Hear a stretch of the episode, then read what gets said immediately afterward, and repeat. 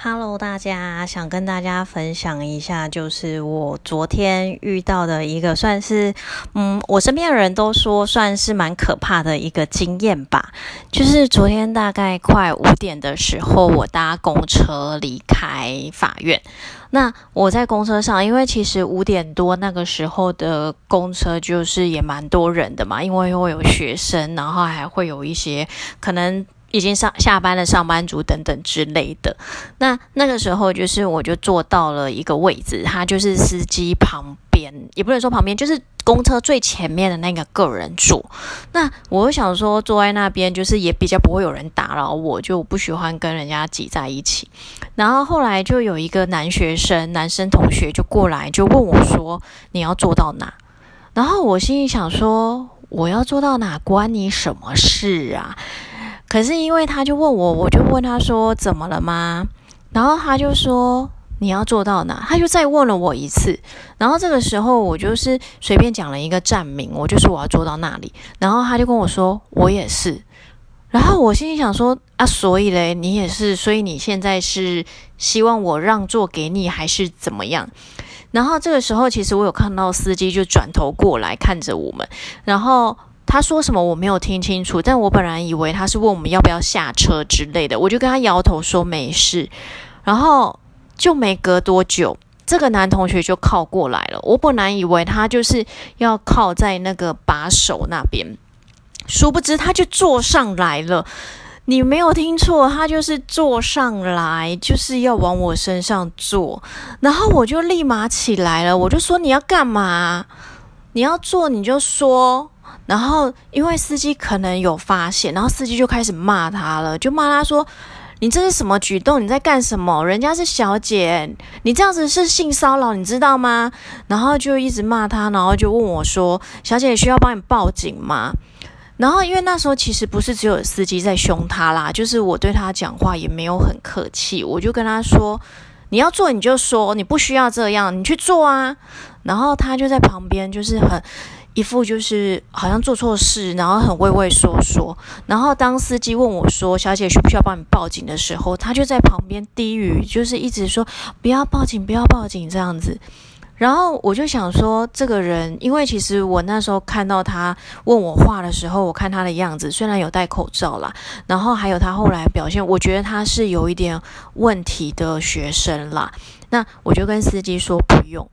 后来呢，我有去跟司机说，就是司机大哥，谢谢啊。我说，呃，就是我其实是一个律师啦，那我知道后面要怎么做，所以其实没有关系，谢谢你。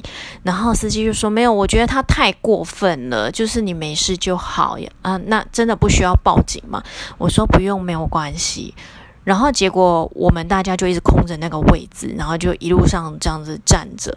然后我跟司机大哥讲完话没多久，因为我其实跟那个男男同学就是一直处于一个好像在对望，就是一人站一边的那种状态。然后那个同学也跑去找司机，就跟司机说：“哦，我不知道我要在哪里下车。”然后司机就问他住哪，然后当然司机就还是一样，就是有类似责骂他，就跟他讲他这些事情不对什么的。因为我有跟司机说，我觉得这个同学就是怪怪的。那我其实后来我没有报警啦，然后我提前了两站下车，就是走回家啦。对，昨天其实非常的热，当然今天也是啦，但。我就是觉得说，一来因为我不想报警，那还有就是我觉得我还是要顾虑到自己的安全啦，所以我就提前下车了。那其实遇到这件事情，就是有些人就会问我说：“诶，为什么我没有报警啊？为什么我不去报警？”就是其实我当下考量是，首先是因为我觉得那个学生，我我有觉得那个学生他的状况怪怪的。那我觉得他不像是有些就是真的很色或是真的很变态的人。虽然我也不清楚他是为什么要做这样的事情啦，但我就觉得说，呃。他可能当他进入了一些警察的调查系统这些情况下，我觉得对他不见得是好的，而且其实非常有可能是把他吓坏的，因为我觉得他可能需要的是一些社会跟心理咨商辅导这种东西。因为如果我今天报警的话，接下来可能就是要么就是呃。司机打电话给警察，那请警察过来。那我们大家都必须要停留在这个公车上。那其实公车上非常多的人，那我也不想要耽误大家的时间。再来就是说，呃，也有可能司机就直接开到警察局去了，也是有可能。那其实我除了考量到这个学生的状况以外，当然还有另外一个原因，是因为我接下来其实也还是有行程，我就是不想要被耽搁住，所以我才没有做这个报警的动作。那通常报警的时候呢，因为他其实本身就在车上，所以我们就会说他会是属于我们刑事诉讼法上的，我们就是说现行犯的逮捕啦，因为他就是当场被抓到嘛，然后送到警察局。那当下我们其实就可以做一些录制笔录的动作了。那也有可能警局这边录完笔录，就有可能是会到地检署再去做笔录。但其实说老实话，我昨天才刚从新北地方法院，也就是新北地检署那边离开，我实在不想再回去了。那呃，因为他其实有特殊状况，我不知道在警局的时候会不会因为，比如说警方的呃，可能讲话声音比较大、小声之类的，把他吓坏。呃，因为我觉得，当然啦，他这样的一个行为是不太对的，但是我觉得他可能还是需要一些社工或是家人在旁边的陪伴啦。那这是为什么我昨天没有去决定要做报警的一个原因，因为我自己曾经也接过类似，就是可能在智能上有一点问题的学生的案件。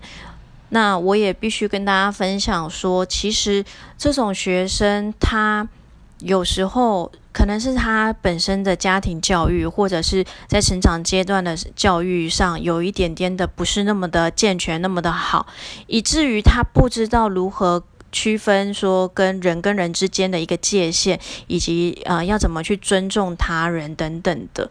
那甚至是呃有些。可能也没有教他们有关于呃男女之间，或者是一些关于性向，或者是一些骚扰啊等等的这些观念。那你说这些人他就是错的吗？其实我们会觉得他的行为是不对的，是不当的。可是就像我刚刚讲的，他可能在他的环境当中，他不清楚。这个的对错，所以他或许做这件事情的当下，他不见得有什么重大的恶意存在。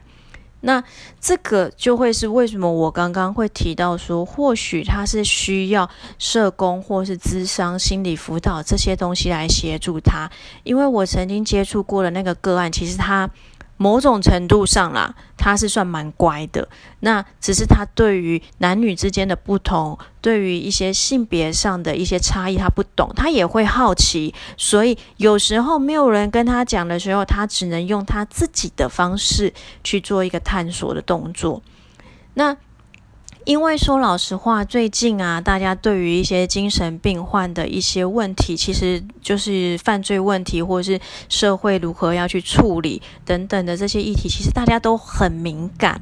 那我会觉得说，这个也是我们现在目前有需要去改善的地方，但是或许它改善的很慢，但是它不会是不能改善的。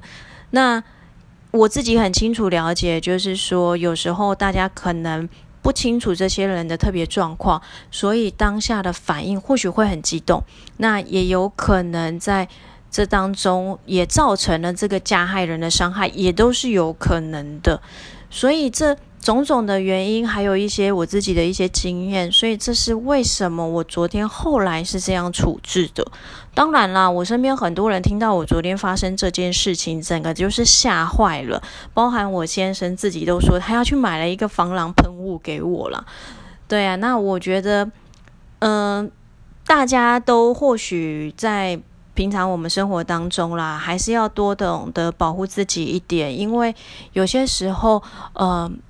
一些事情的发生不是我们能预料的，因为就像昨天我发生这件事情的时候呢，其实我当下我是没有受到惊吓啦，但是我其实有傻眼，就是当他要坐上来的那一刻，我是有点傻眼的，但是我也没有到气愤，或者是说真的很受受惊吓，然后睡不着之类等等的啊，对啊。就我还表现蛮淡定的啦，嗯，但是就是觉得这是一个很奇怪跟很难得的经验吧，所以想要跟大家分享。那也是跟大家讲说，如果遇到这样的事情，当然啦。你可以选择报警，尤其是其实现在在捷运上也蛮多偷窥狂啊、偷拍狂之类的，这些人其实是蛮可恶的。我觉得是可以报警的啦。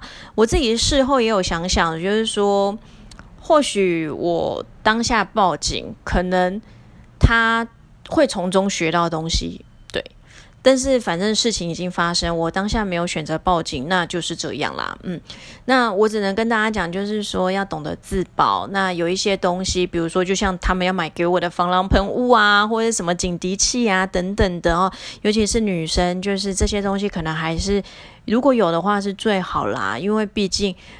你都不知道现在的人是怎么样啦，对啊，那我觉得就是一个特别的经验，所以想跟大家分享，就是这样。如果有任何问题，都欢迎来询问我，谢谢，拜拜。